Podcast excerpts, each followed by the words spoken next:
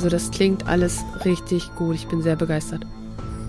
Wahnsinn. Dann haben wir die Lösung gefunden, wenn du im Ausland bist. Ja, also ich verändere auch nichts an diesen Settings. Es bleibt alles jetzt so, wie es ist.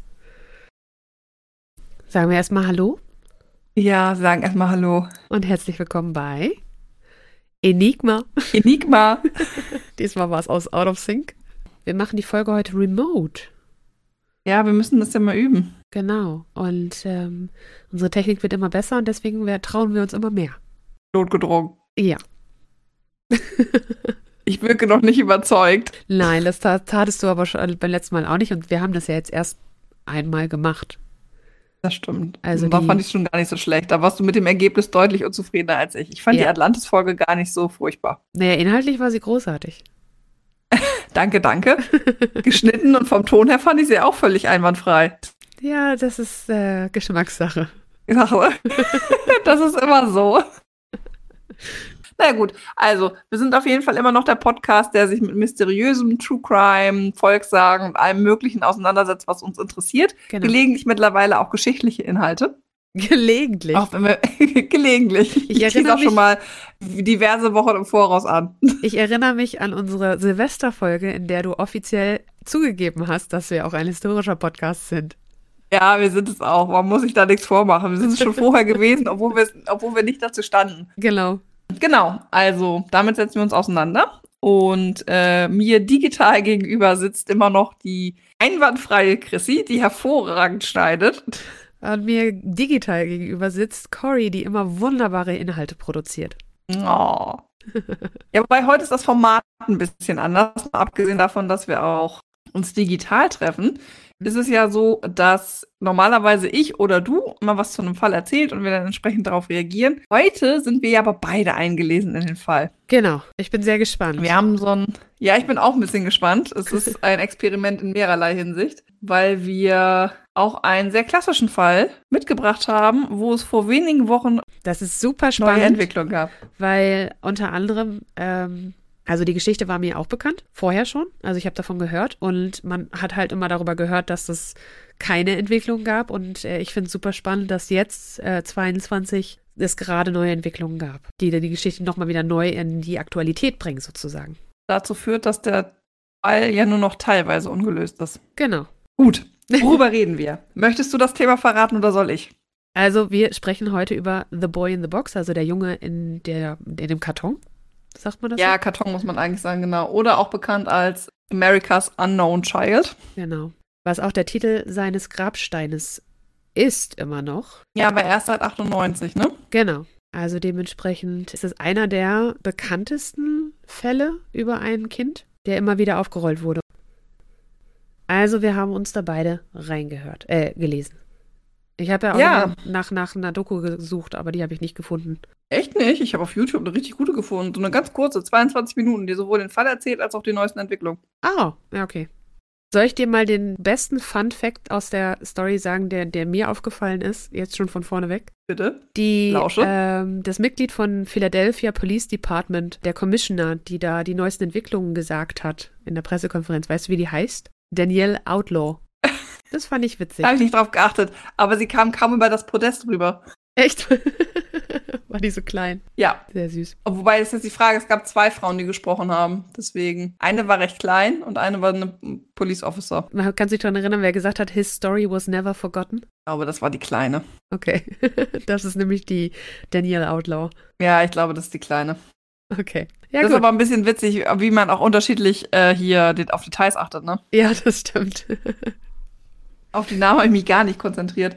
Ja. Nun gut, wir wollen euch jetzt erstmal den Fall vorstellen. Genau. Wir kennen ihn ja schon, vielleicht haben auch unsere Zuhörer davon schon gehört. Äh, nichtsdestotrotz gehört es ja irgendwie dazu, ihn erstmal vorzustimmen, wo man sagt, ach ja, und das Ergebnis ist übrigens da da da. Genau. Ähm, wir fangen ganz hinten an. Und zwar bei den Namen der Leute. Welcher Leute? Nein, das war jetzt, wir haben ganz hinten ach angefangen, so. an Stelle ganz am Anfang. Wir haben das Pferd von hinten auf, oder ich habe das Pferd von hinten aufgezäumt, weil ich gesagt habe. Ja, weil habe, du deinen Fun Fact schon präsentieren wolltest, ne? Ja, weil ich so aufgeregt war. Na gut, erzähl. Ja, okay. Also, am 25. Februar 1957 wurde The Boy in the Box gefunden. Und zwar in äh, Philadelphia, in der Bury Road, was zu dem damaligen Zeitpunkt noch ein recht ländliches Gebiet war und im Prinzip eigentlich als so eine illegale Abladestation, so eine Müllhalde, als Müllhalde genutzt wurde. Ne? Ja.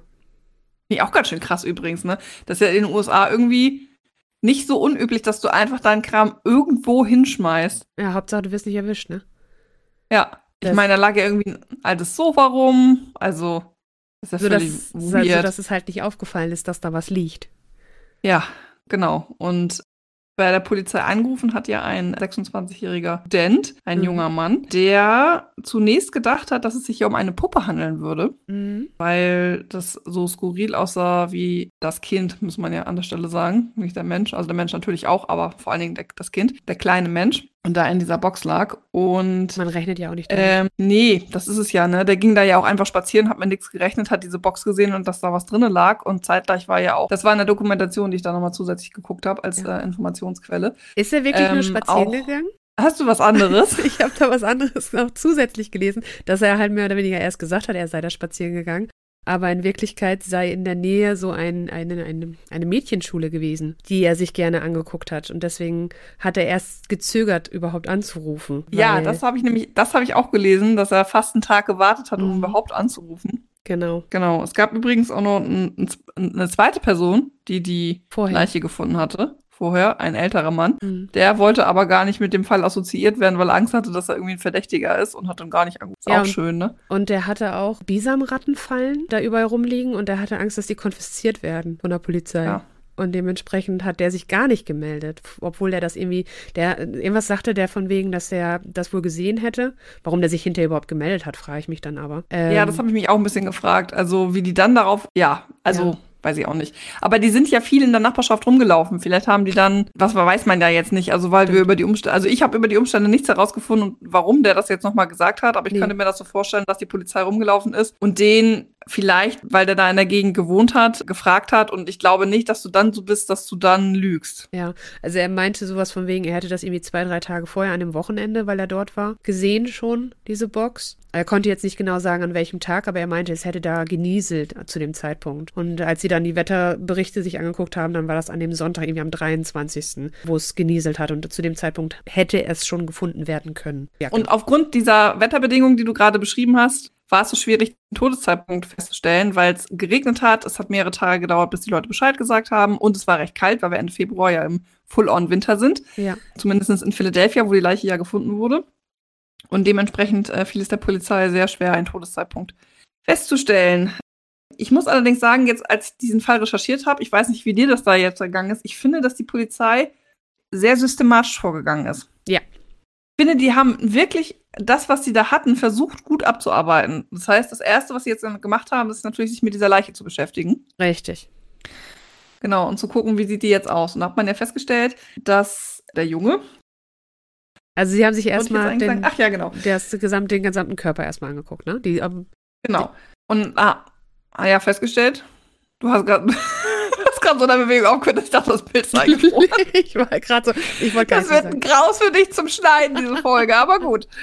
Ah, naja, gut, okay. Auf Ja. jeden Fall, genau. Sie haben sich jetzt erstmal den Leichnam äh, des Jungen angeguckt und festgestellt, dass das Alter des Jungen ja wahrscheinlich zwischen vier bis sechs Jahre liegt. Mhm. Er wog ja so um die 15 Kilo und ähm, war einen knappen Meter groß. Ja. So. Sprich für mich tendenziell eher für jünger als für älter. Blond bis hellbraunes Haar. Genau, man hat ja auch festgestellt, dass das Haar gerade, wenn auch recht grob, frisch geschnitten war. Man fand auch noch Haarspuren davon auf dem Leichnam. Er hatte ja geschnittene Fingernägel und war frisch gewaschen. Ja, Abgesehen davon war er in dieser Box hier aber nackt und nur in eine Decke eingewickelt. genau. Genau. Ähm, Es zudem hat auch- man dann festgestellt, ja bitte. Achso, Entschuldigung, waren auch schon Verwesungszeichen da, ne? Ja, so leichte, ne? Also, ähm, Dass das Auge eingesunken war, das eine. Und der Bauch war ja, das sieht auf den Fotos auch ganz schrecklich aus, ne? Ja, Was ja übrigens ähm, hochkontrovers diskutiert wurde, ob man diese Leichenaufnahmen veröffentlicht. Ich meine, es wurde ja früher sehr häufig gemacht, aber Ja. wir sprechen jetzt hier schon von Ende der 50er Jahre, da war das ja nicht mehr so gang und gäbe. und es war Es gibt ja sogar kind. Bilder, wo die Polizei, mh, als er auch ein kleines Kind war, ne? Und es gibt ja auch Bilder, wo die Polizei ihn nochmal vollständig angezogen hat und das als Bild veröffentlicht hat, in der Hoffnung dessen, dass sich irgendeiner meldet, Ja, der das Kind erkennt, weil es ja keine Vermisstenanzeige gab. Ja. So. Also, das, das, du sagtest gerade, dass er von der, von der Statur her, sagtest du, eher jünger, ne? würde für mich da eher für Jünger sprechen. Also Genau. jetzt ist er natürlich auch unterernährt gewesen. Genau. Das äh, ist ja auch ein Fakt, den man nicht ganz vergessen darf. Dementsprechend ist natürlich auch die Frage, ob das dazu führt, dass er entwicklungsverzögert war. Ne? Ja, genau. Also insgesamt kann man auf jeden Fall sagen, dass der Junge es in seinem kurzen Leben wahrscheinlich nicht sehr leicht gehabt hat. Weil, Naja, zum einen, weil er, er ja unterernährt war genau. und zum anderen, ähm, weil er ja offensichtlich Misshandlungsmerkmale aufweist. Also Ja, und ähm, abgesehen er hatte davon ja ist er ein, Genau, und abgesehen davon halt auch totgeschlagen wurde, ne? Genau, also ist ein dann Junge in einer Box. Ähm, der im Prinzip abgeladen wurde wie Müll. Ja, genau. Und das finde ich ganz schön traurig. Das ist wirklich traurig. Also es deutete darauf hin, dass er irgendwie misshandelt wurde. Genau, man hat ja auch Narben gefunden in der Nähe seines äh, Kinns, in der Lendengegend und am linken Knöchel. Mhm.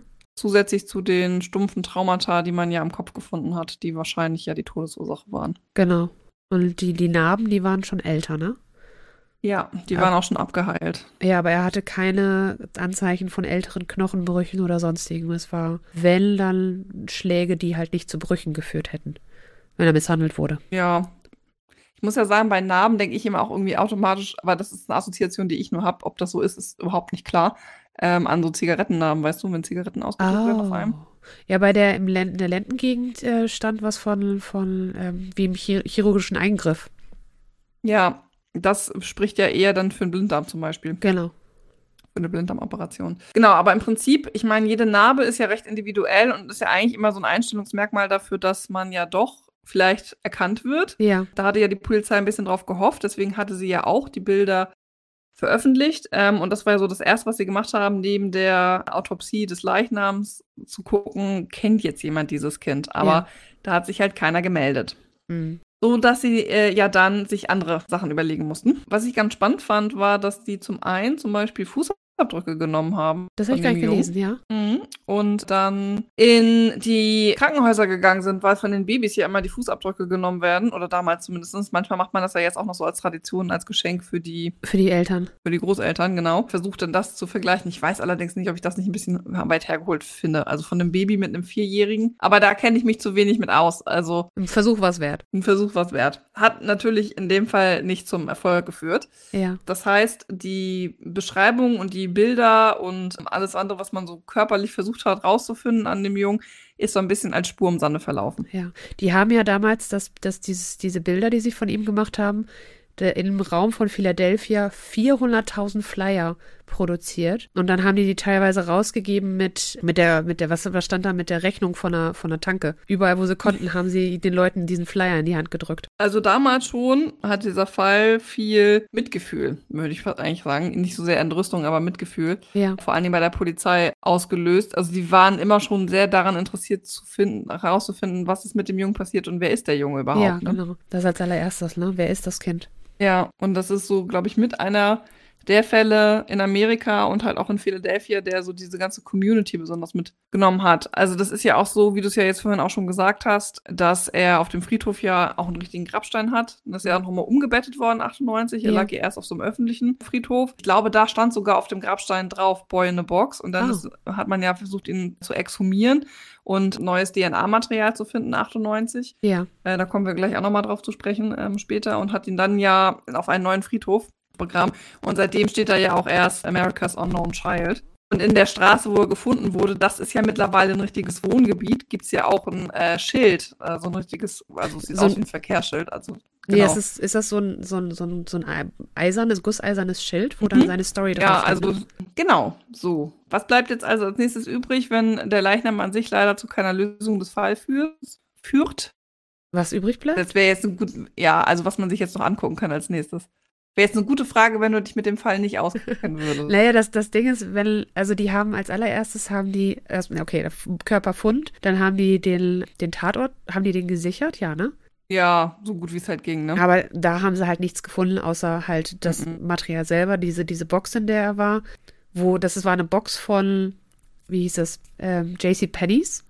Genau, das ist das, also was wir versucht haben, jetzt ja systematisch durchzugehen. Ne? Ja. Also einmal die Box sich nochmal angeguckt, dann die Decke, in der der Junge ja eingewickelt war. Ja. Und dann hat man ja in der Nähe, so wie du es ja gerade beschrieben hast, als man den Tatort untersucht hat, ja noch eine Mütze gefunden. Eine Mütze. wo ja sogar eingraviert war, wo die herkommen. Ne? Ja. Und das ist das, was ich äh, damit meinte, dass ich finde, dass die Polizei sehr schön systematisch durchgegangen ist, weil sie halt alles das hat, versucht hat abzuarbeiten. Ne? So wie Genau. du es jetzt gerade erzählt hast mit der Box. Die Box, was hatte ja ironischerweise, muss man ja fast sagen, war ja die Box für ein äh, Kinderbett. Ja.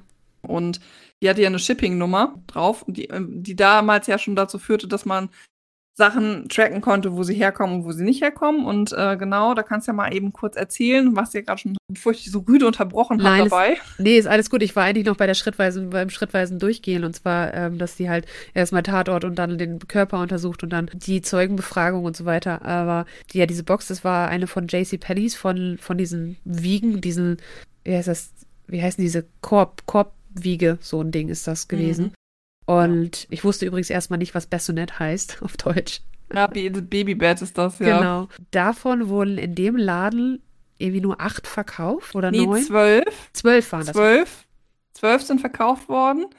Alle aber mit Cash bezahlt. Ja, und alle bis auf eine konnten erstmal gefunden werden auch. Ja, also acht haben sich von sich aus gemeldet. Ja, okay. Und zu den übrigen vieren weiß ich nichts. Zwölf sind verkauft, wurden mit Cash bezahlt, deswegen gibt es keine Kreditkartenabrechnung, deswegen gab es da keine Details. Aber aufgrund dessen, dass die Polizei so viel Öffentlichkeitsarbeit geleistet hat, haben sich acht bei der Polizei gemeldet und gesagt, ja, sie hätten den Karton noch oder sie hätten ihn rausgestellt, damit er von der Müllabfuhr abgeholt werden kann. Ja. Aber das im Endeffekt führte das ja auch zu nichts, weil selbst klar kann das natürlich einer gewesen sein, der dieses Babybett auch gekauft hat, aber kann ja auch einfach einer das von der Straße weggenommen haben. So, Weil er gerade dachte, bevor, so- bevor die Müllabfuhr gekommen ist. Ja, genau, was weiß ich, da ist irgendeiner durch die Straße gefahren und hat, und dann ist der Unfall, der Mord, man weiß es ja nicht so genau, äh, schon passiert und hat sich dann gedacht, oh, hier, die Box, da kann ich den drin verstecken. Ja, genau. So, da passt er genau rein. Ja. Ähm, das kann ja auch passiert sein, deswegen. also es muss gar nicht jemand sein, der diese. Wiege selber brauchte. Oder die auch gekauft hat. Ja, das stimmt. Ja, so dass das eigentlich schon fast ein bisschen schade, ne? Da sind die schon so weit, dass sie das äh, herausfinden, okay, es gibt nur eine ganz limitierte Anzahl und es gibt auch nur eine ganz limitierte Anzahl an Käufer und dann melden sich davon schon irgendwie zwei Drittel bei der Polizei Mhm. und dann führt das trotzdem zu nichts, ne? Naja, aber das, Das ist erstmal auch auch wieder auch eine gute Idee gewesen. Ja, aber es muss schon frustrierend sein als Ja. Polizei, Polizist, wenn du da so merkst, okay, das führt hier alles zu nichts. Ja, dann haben sie sich ja als nächstes die Decke angeguckt. Ja. Was hast du denn dazu rausgefunden? Naja, ich habe ich hab das, die Decke und auch äh, die Wiege nur im Zusammenhang mit einer der Theorien dazu das gelesen. Ich Ah. weiß nicht, wo, ob du da schon Ja. hin willst oder nicht. nee, noch nicht. Okay, deswegen lass uns da erstmal weiter. Genau, also die, das Problem bei der Decke war ja, als man das danach versucht, versucht hat nachzuvollziehen, äh, konnte man zwei Herstellungsorte nachweisen. Mhm. Entweder kommt die Decke aus Quebec in Kanada oder aus Savanoa in North Carolina. Mhm. Allerdings war das so eine Massenproduktion, sodass das am Ende auch zu nichts geführt hat. Ja. Also, das heißt, das mit der Decke ist also auch im Sande verlaufen. Ja. Und äh, das dritte, genau, was man ja gefunden hatte, das war dann ja der Hut. Es war ein Ja. blauer Hut. Ich weiß, so eine Schirmmütze war das, ne? Ja, ich würde, so, so eine Cap war das mit, ja, genau. Ja, und da hat man halt den Hutmacher drin gefunden, Eagle Hat and Company. Und äh, Mrs. Hannah Robbins hat den Hut hergestellt und konnte sich sogar noch dran erinnern, wie der Kunde aussah, weil der ganz gerne das nochmal individualisiert haben wollte. Ja. Äh, unter anderem sollte da ja so ein Lederriemen angebracht werden und deswegen konnte sie ihn beschreiben. Aber als die Polizei dann rumgegangen ist und guckt hat, ob oder rumgefragt hat, ob äh, der Hut der Junge oder der Mann den Einheimischen bekannt vorkommen, haben die alle wieder Nein gesagt und das wieder und die Spur ist wieder im Sande verlaufen. Es ist, also es hört sich super frustrierend halt an für die, für die beteiligten ähm, Polizisten. Aber ich kann mir das auch Mega. vorstellen, dass das alles, weißt du, Nadeln im Heuhaufen sind, die man dann trotzdem noch versucht zu finden. Ja, aber weißt du, was ich, also das, der Fall ist ja von 57. Ja.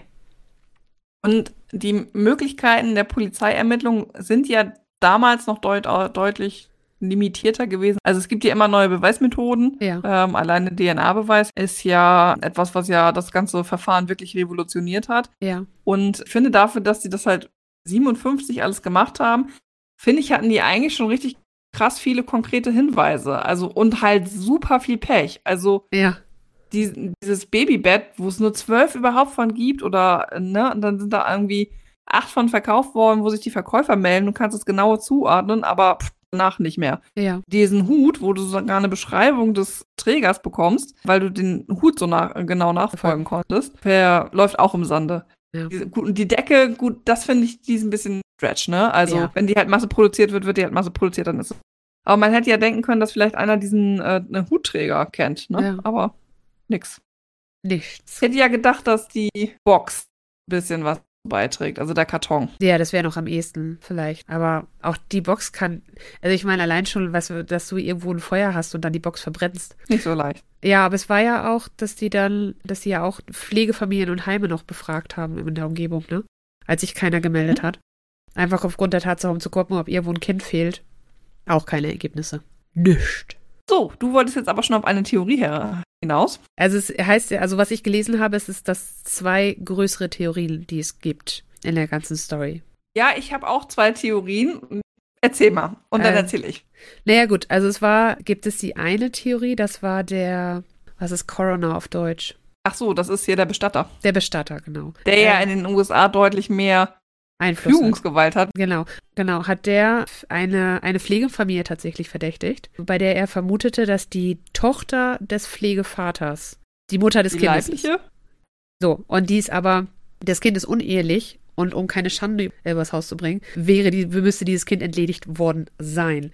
Was ihn dazu geführt hat, war unter anderem, dass dort äh, eine, eine Wiege gefunden wurde, die der Bauart entspricht, die halt in diesem Karton gewesen sei. Und auch, dass dort eine von diesen Decken gefunden, also dass diese Decken dort benutzt wurden in diesem Haus. Und das, der ist nie von abgewichen, das konnte man denen aber überhaupt nicht nachweisen. Und äh, die haben auch nie irgendwelche Beweise gefunden, dass es diese Familie gewesen sein soll. Und der Coroner Remington Bristow heißt er, hat aber bis zu seinem Tod 93 nicht aufgehört, die zu verdächtigen, diese Familie. Und ich finde, ich persönlich muss aber zu dieser Theorie sagen, dass mich das wundern würde, dass, wenn das wirklich ein uneheliches Kind ist, was weggeschafft werden muss, dass man dann bis zu dritten bis äh, vierten bis sechsten Lebensjahr wartet. Zu der Zeit. Ja, das hätte ich auch. Also wenn man das, also wenn man so tickt. Genau. Also das war so die eine Theorie. Ja, ich habe eine andere Theorie. Mal gucken, ob die deiner zweiten entspricht. ja. Also die Polizisten haben eine Schaustellerfamilie verdächtigt. Ah, nee, die kenne ich noch nicht. Ja, die sollen zehn Kinder gehabt haben und davon sind mehrere Kinder entweder tot aufgefunden worden oder äh, einfach verschwunden. Oh, krass. Ja, und da dachte ich auch so, das ist echt mal, also das war wirklich ein krasser Fall, finde ich, von Kindesmissbrauch, wo man eigentlich da einsteigen müssen. Ja, und im Endeffekt ist es so, äh, aus der Theorie ist eigentlich auch nichts geworden, weil die vier Morde an ihren Kindern zugegeben haben Boah. Und äh, auch gesagt haben, wo die Leichen zu finden sind, aber auf, sie haben auf alles, was ihnen lieb und teuer war, geschworen, äh, dass sie nie in Philadelphia waren und äh, deswegen nichts mit diesem Jungen zu tun haben und die Polizei konnte auch keinen Zusammenhang herstellen Ich zwischen meine- dieser Familie und ob der Junge jetzt dazugehört oder nicht. Wenn man schon vier Morde zugibt, gibt es keinen Grund, den nicht auch zuzugeben. Ja, habe ich auch gedacht. Ja, das stimmt. Fand ich aber auf jeden Fall auch schon krass, dass denen, also wenn, dass einem die eigenen Kinder so egal sind. Oh, das ist gruselig. Super, super creepy. Ja, das ist die eine Theorie, die ich hatte. Welche hast du noch? Nee, du erzählst jetzt erstmal deine zweite. Ja, die zweite ist äh, die Geschichte von M. Von Martha. Genau. Hast Die du habe ich auch. Die hast du auch. Ja. Das ist, die ist von 2002, also die ist schon richtig, richtig äh, viel, also viel später, als das tatsächlich passiert ist. Und da war die Frau, die entweder nur unter dem Buchstaben M oder als Martha bekannt ist. Und die hat gesagt, dass ihre Mutter ein Kind gekauft hätte nach Geburt und dass das wahrscheinlich dieses der, der Boy in the Box sei. Dieses Kind hätte dann lange, lange Zeit unter Misshandlung von, durch diese Mutter gelitten. Und was das diese Geschichte interessant machte, war, dass sie viele Dinge genannt hat, die der Öffentlichkeit nicht bekannt sein könnte, laut den Informationen, die ich da gelesen habe. Ja, ich finde nämlich auch, wie das herausgekommen ist, recht faszinierend, weil ähm, sie ja in psychiatrischer Behandlung war und ich glaube, sie war sogar auch eingewiesen. Ja. Und der Psychiater sich dann gemeldet hat und gesagt hat, ja, also die erzählt es hier immer wieder und die erzählt es auch in der Vergangenheitsform und halt so, dass man das wahrscheinlich Realität ist und nicht von ihr ausgedacht. Ja. Und dann sind die ja gekommen, die, äh, die Ermittler und haben sich das dann angehört und genauso wie du dann gesagt hast, ne, dass sie hatte dann irgendwie erzählt, dass sie sich daran erinnern kann, wie die zu einem Haus gefahren sind und die Mutter einen Briefumschlag übergeben hätte und die den Jungen dann mitgenommen haben und der Junge hatte dann immer im Keller gelebt. Genau. Er hätte dann Misshandlungen ertragen müssen und irgendeines Tages war der Junge einfach weg. Also im Sinne dessen, dass er erst tot war und dann die Leiche weg war. Ja, also es, es wurde ja irgendwie gesagt, dass er, als er gefunden wurde, hatte er so ähm, aufgedunsene Finger und Fuß. Also als ob er im Wasser gelegen hätte. Und was sie geschrieben, äh, beschrieben hat, war, dass der Junge, den, der den Namen Jonathan haben sollte zu der Zeit, der hat sich wohl am Essenstisch erbrochen. Äh, und zwar Baked Beans. Und das passte wohl zusammen mit dem Mageninhalt, den die tatsächlich auch gefunden haben, so eine braune Masse. Und daraufhin muss er irgendwie gestoßen oder so gefallen sein, von, oder durch die Mutter gestoßen, dass er sich den Kopf halt angeschlagen hat und dadurch, dann wurde er danach gebadet und ist in der Badewanne angeblich dann verstorben. Und dann hat die Mutter die Haare geschnitten, die er eigentlich ganz lang hatte, was dazu passen würde, warum das so, so, so merkwürdig geschnitten war damit man die, äh, ihn schlechter identifizieren könne. Und was ich daran auch noch spannend fand, wolltest du noch einsetzen? Ja, ich wollte noch gerade gesagt haben, dass genau, dass die Martha sich daran erinnern kann, dass die, genau, Jonathan oder Johnny, dass sie den so genannt haben. Und was ich da nämlich auch noch spannend dran finde, ist, dass äh, es ja diese eine Zeugenaussage gab von einem Mann, der da an dieser Straße entlang gefahren ist und da äh, ein Auto stand mit einer Frau. Und ich glaube, laut, laut seiner Zeugenaussage sei das ein Junge gewesen. Wo stand das? Ah, genau, das ist eine Frau mit einem Jungen, der etwa zwischen 12 und 14 Jahren alt gewesen sein soll. Und die standen halt da so am Kofferraum und er hat sein Auto verlangsamt und gefragt, ob die Hilfe brauchen. Und er sagte, die standen, die sind irgendwie eingefroren, haben sich nicht mehr bewegt und es sah so aus, als ob sie versuchen würden, das Nummernschild abzudecken. Und genau dasselbe aus ihrer Perspektive erzählte M oder Martha auch. Und das, man könnte jetzt vielleicht vermuten, dass sie das 2002 schon aus äh, irgendwelchen Berichten oder Geschichten oder Zeitungsartikeln hat. Aber was du nämlich gerade sagtest, die Psychiaterin, soll sie ihr diese Geschichte schon seit 1989 erzählen. Und ja. zu der Zeit waren die Informationen noch nicht so veröffentlicht. Ja, genau. Und sie hat dann ja auch noch mal Interviews gehabt, sowohl mit den aktuellen Ermittlern als auch mit den Ermittlern, die die Leiche damals gefunden haben. Ja. Und alle waren von ihrer Story überzeugt, sodass man eigentlich davon ausgegangen ist, dass sie schon irgendwie die Wahrheit sagt. Das Problem war jetzt ja aber, dass das doch recht lückenhaft alles war, ne? Ja. Also, dass man da ähm, genau, so dass man zu dem Teil, ähm, wie er jetzt tatsächlich verstorben ist, noch nichts Aktuelles gerade sagen kann, dass das aber die Theorie ist, die allgemein als anerkannt gilt, wenn auch noch nicht als bewiesen. Ja, und das ist ja, da fand ich das ganz witzig, äh, was da stand, dass die, dass, dass sie in psychiatrischer Behandlung ist, dass das so ein zweischneidiges Schwert ist, weil sie da dadurch an Glaubwürdigkeit verliert. Es gibt ja auch keine Aufzeichnung von der, von diesen, von diesen Sessions, die sie da hatte. Und die Sache mit dem, mit den Nachbarn und dem Schlüssel, hattest du dazu was gelesen? Okay. Und zwar hatten die Nachbarn zu der Zeit, von der sie spricht, einen Schlüssel zu dem Haus. Und die haben gesagt, von wegen, die haben da nie im Keller irgendjemanden gesehen oder sonstiges.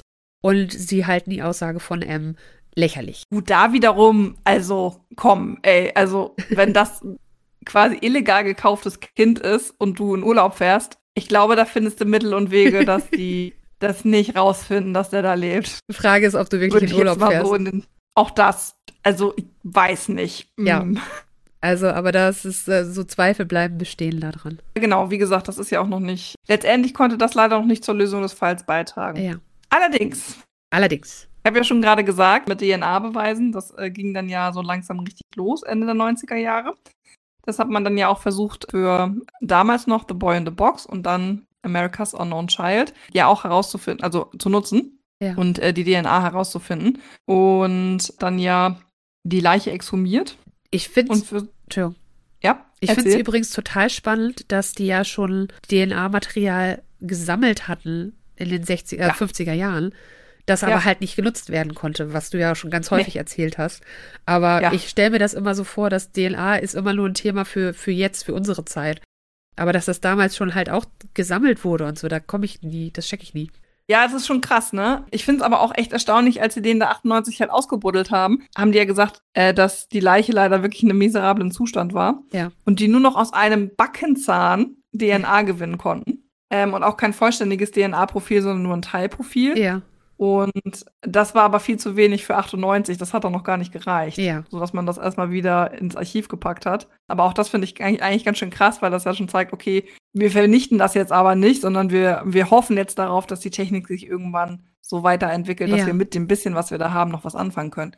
da ist, finde ich, insgesamt sehr, sehr viel Geisteswegen, Geistesgegenwärtigkeit von der Polizei gewesen. Finde ich schön, dass wir mal ein Beispiel für gute Polizeiarbeit haben. Ja, und auch, dass die sich da halt auch über mehrere Generationen so festbeißen. Ne? Ja, also, das, ähm, das ist ja das, was jetzt, und da kommen wir jetzt zu dem, zur großen Enthüllung, zu dem Update, äh, was jetzt zum Zeitpunkt der Aufnahme zwei Wochen alt ist und wenn ihr es hört, vier, also wirklich recht aktuell, aktuell, ja. dass man die DNA-Reste von denen ich ja gerade geredet habe, äh, 2019 genommen hat und die versucht hat, in verschiedene Datenbanken einzuspleisen. Ja. Und hat dann ja über, also das war ja also wirklich Kleinarbeit, ne? Irgendwie dann angefangen, einen Cousin dritten Grades rauszufinden und dann da die Gemeinschaft, Ver Verwandtschaft aufzuschlüsseln. Ja. Das ganz am Ende ja, die in der Lage waren, die biologische Mutter ausfindig zu machen. Genau und sich dann angeguckt hat, okay, was für Geburten hatte sie und hat sich dann Geburtsurkunden angeguckt, ich glaube von, ich glaube von 52, nee, das ist so, nee, stimmt gar nicht, ich glaube von 46 bis 56 irgendwie, recht weit. Ja. Da einmal geguckt und tatsächlich gab es eine Geburtsurkunde von 53, mhm. die passte. Genau. Und auf der Geburtsurkunde, das finde ich übrigens noch viel krasser, sodass man das ja jetzt doch recht eindeutig bestimmen kann, stand ja der biologische Vater. Genau. Dann haben sie den ja auch noch ausfindig gemacht, haben dann das DNA-Profil von dem Vater auch nochmal überprüft auf den Jungen und es passte. Mhm. Und deswegen hat der Junge, der früher als America's Unknown Child bekannt war, nun einen Namen. Und der ist? Joseph Augustus Zarelli. Und geboren ist er am 13. Januar 53. Das heißt, die Annahme, dass er zwischen vier und sechs Jahre alt war, war eine ziemlich gute. Er war knapp vier Jahre alt, als er gefunden wurde. Ja. Jetzt ist es aber doch so, dass die äh, biologischen Eltern nicht mehr im Leben sind, oder? Mm, da habe ich jetzt ehrlich gesagt gar nicht mehr weiter nachgeguckt, weil die biologischen Eltern da ja auch die Namen nicht bekannt sind. Also sie werden ja extra nicht preisgegeben, um die Privatsphäre der Eltern zu schützen. Und der nahestehenden Verwandtschaft. Ja, um der, äh, um die Privatsphäre der noch lebenden Verwandtschaft, weil Joseph wohl äh, mehrere Halbgeschwister noch hat, die noch leben. Mhm. Und unter anderem aber auch mehr Informationen werden nicht preisgegeben, weil die, weil die ja immer noch fahnden, weil die Investigation halt immer noch ongoing ist. ja, das ist richtig. Genau. Weil, was man sich bei sowas ja immer vergegenwärtigen muss, ist ja, dass äh, nicht nur der, der Mord an sich, das ist, was herausgefunden wird, sondern es gibt immer eine, was ist die, oder was ist die Identität ja. und was ist passiert. Das sind ja zwei verschiedene Sachen, die da ermittelt werden. Genau. Und das heißt, der eine Teil mit, wer ist das Kind, der ist jetzt rausgefunden worden, sodass es jetzt auch einen neuen Grabstein geben wird. Ja. Aber der Teil mit, was ist genau passiert, da gibt es halt die Theorie von Martha, aber das ist immer noch eine laufende Ermittlung. Genau. Also es, äh, in der einen Quelle heißt es, sie weigern sich halt zu spekulieren, wer ihn getötet hat. Aber sie haben doch angemerkt, dass sie ihre, ihren Verdacht haben. Also die sind wohl schon auf einer Spur. Mehr sagen sie aber nicht. Genau. Ja. Ja, das ist The Boy in the Box. Was ich abschließend Oder? immer noch sehr schön finde, und das hattest du auch schon angerissen, er hat ja dieses äh, Grab, dieses öffentliche Grab. Und das wird Mhm. äh, immer noch von der Community, die da lebt an der Stelle, immer noch gepflegt und es werden immer regelmäßig Blumen und äh, Spielzeuge dorthin gelegt. Ja, das fand ich auch total sweet. Also, was man auch in der Dokumentation gesehen hat, wo auch aktuell noch die Reporter dran vorbeigelaufen sind. Also, dass da immer noch frische Blumen liegen und ähm, halt Spielzeug. Genau. Also, Also, das hat da in der Gemeinschaft schon, ist dieser Fall schon tief verwurzelt. genau. Ja. Das ist die Geschichte vom Boy in the Box von Joseph Augustus Zirelli. Es gibt auch ein aktuelles Foto, wo er rekonstruiert ist. Ja, das sieht auch nicht mehr ganz so gruselig Das aus. sieht genau, weil das, das ursprüngliche Foto, das finde ich immer noch krass. Das erste Mal, dass das früher alles so veröffentlicht wurde und also Leuten auch in die Hand gedrückt wurde und auch, dass du diese Fotos so wie sie sind halt im Internet findest. Ja, harter Tobak. Ja, aber ein halb gutes Ende schon mal. Ja, und es ist, also für mich persönlich ist es so, dass ich manchmal davor zurückschrecke, diese klassischen True Crime-Fälle so aufzunehmen, weil die halt schon so oft vorgekommen sind in anderen Podcasts. Ja, Und ich denke, ja, was da gut klar machen wir den dann und äh, wir haben halt unseren individuellen Spin. Und dann an der Folge, aber ich frage mich immer, ne, was können wir da jetzt noch zu beitragen? Eigentlich nicht so richtig viel. Aber dadurch, dass es jetzt halt gerade so eine neue Entwicklung war äh, und dass die Identität nun endlich bekannt ist, weil das also mit eines der Mysterium war, was hinter dieser dem ganzen Mythos ne, America's Unknown Child ja steht. Das ist ja schon im Namen selber mit drinne. Ja. Der ist jetzt halt nicht mehr unknown, der ist jetzt bekannt. Ja, sehr cool. Okay. Das war die Geschichte zum ehemals unbekannten Kind Amerikas. Wir hoffen, dass wir euch jetzt tatsächlich mal ein bisschen was Neues dazu erzählen konnten. Genau. Und freuen uns, wenn ihr dann in zwei Wochen wieder zuhört bei Enigma. Enigma. Nein, nee. das klappt nicht. Das klappt remote nicht. Das klappt remote leider. Aber äh, man muss gewisse Sachen akzeptieren, wie sie sind und das klappt nicht. Genau. Allerdings klappt sonst relativ viel und das ist schon mal gut. Das ist schon mal eine Freude. Genau und tschüss.